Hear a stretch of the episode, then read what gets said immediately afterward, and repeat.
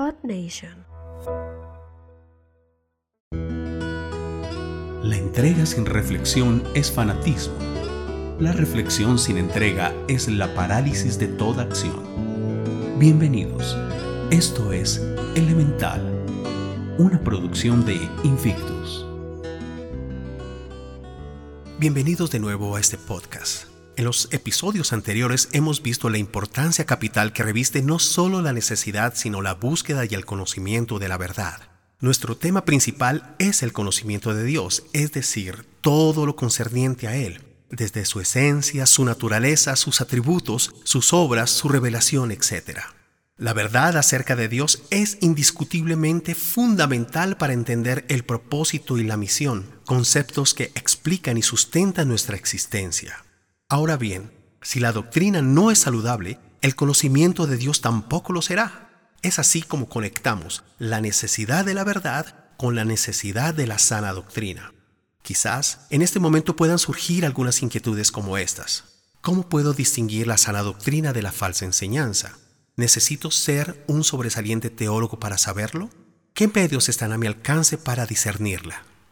El objetivo de este episodio es brindarles algunos elementos que contribuyan a minimizar al máximo la posibilidad de ser engañados y desviados de las sanas palabras. Vamos a empezar con el abordaje de tres rasgos distintivos, irrebatibles e imprescindibles. Es más, podemos considerarlos la piedra angular al momento de discernir la sana doctrina. Estos son, primero, la sana doctrina es teocéntrica. Segundo, la sana doctrina es bibliocéntrica. Y tercero, la sana doctrina es cristocéntrica. Mi intención al enumerar estas características es ir más allá de la obviedad de cada expresión para adentrarnos en su practicidad en la vida y en la experiencia del creyente.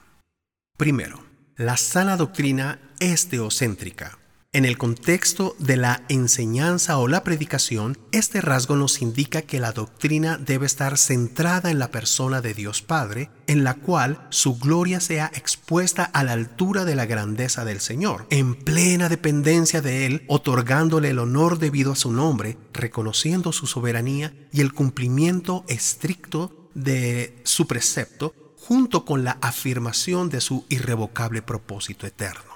El Señor Jesucristo hizo esta afirmación en Juan 17:26.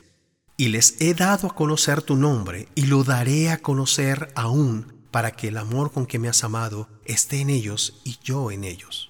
En consecuencia, este enfoque expositivo produce en el creyente profunda confianza en Dios, en la seguridad en sus promesas, en la fidelidad y firmeza de sus planes. Suscita esa paz que sobrepasa todo cuanto nuestra mente puede entender Isaías 55:11 dice, Así será mi palabra que sale de mi boca, dice el Señor. No volverá a mi vacía, sino que hará lo que yo quiero y será prosperada en aquello para que la envíe. Lámpara es a mis pies tu palabra y lumbrera mi camino. Salmo 119:105. Me postraré hacia tu santo templo y alabaré tu nombre por tu misericordia y por tu fidelidad, porque has engrandecido tu nombre y tu palabra sobre todas las cosas. Salmos 138.2. Porque Jehová da la sabiduría y de su boca viene el conocimiento y la inteligencia. Él provee de sana sabiduría a los rectos, es escudo a los que caminan rectamente. Proverbios 2.6. Si permanecéis en mí, y mis palabras permanecen en vosotros, pedid todo lo que queréis y os será hecho. Juan 15:7. Y por último quiero que veamos Juan 6:63. Dice, las palabras que yo os he hablado son espíritu y son vida.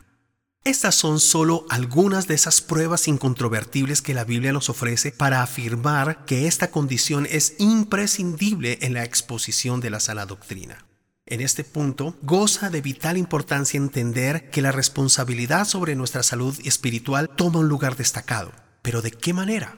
Cuando somos expuestos a la predicación o a la enseñanza, en donde el gran ausente es Dios, o las referencias acerca de Él son triviales y frívolas, la alarma debe encenderse. Debemos sospechar abiertamente, porque podrá ser cualquier cosa, pero no sana doctrina. Es más, históricamente esto suele ser el semillero de herejías, blasfemias, sectarismos, falsos maestros y engañadores. Segunda carta de Pablo Timoteo en el capítulo 4 de los versículos 2 al 6 dice, Tú anuncia el mensaje de Dios en todo tiempo. Anúncialo aunque ese momento no parezca ser el mejor.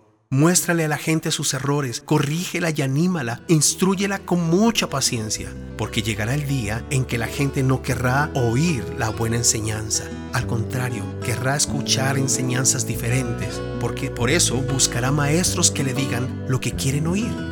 La gente no escuchará la verdadera enseñanza, sino que prestará atención a toda clase de cuentos y fábulas. Pero tú, Timoteo, mantén la calma en todo tiempo, soporta los sufrimientos y anuncia siempre la buena noticia. Haz bien tu trabajo. En nuestro próximo episodio atenderemos los otros dos rasgos que anunciamos al principio. La sana doctrina es bibliocéntrica, la sana doctrina es cristocéntrica. Hasta la próxima.